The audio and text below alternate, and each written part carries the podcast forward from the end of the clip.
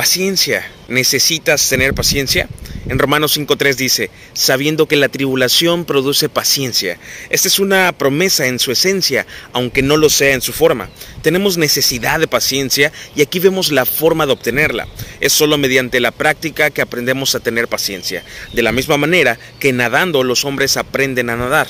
No podrían aprender ese arte en tierra firme, ni podríamos aprender paciencia sin tribulación. ¿Acaso no vale la pena sufrir tribulación cuando el objeto de alcanzar esa hermosa ecuanimidad de mente que quietamente se somete en todo a la voluntad de Dios? Sin embargo, nuestro texto expresa un hecho singular que no es de conformidad a la naturaleza, sino que es sobrenatural. La tribulación en sí y por sí obra petulancia, incredulidad y rebelión. Es únicamente por la sagrada alquimia de la gracia que es llevada a obrar paciencia en nosotros. No trillamos el grano para aplacar el polvo. Sin embargo, el flagelo de la tribulación hace esto sobre la era de Dios. No sacudimos un hombre para darle descanso y sin embargo, así trata el Señor a sus hijos. Ciertamente, eso no corresponde a la manera humana de hacer las cosas, sino que redunda grandemente para la gloria de nuestro infinitamente sabio Dios.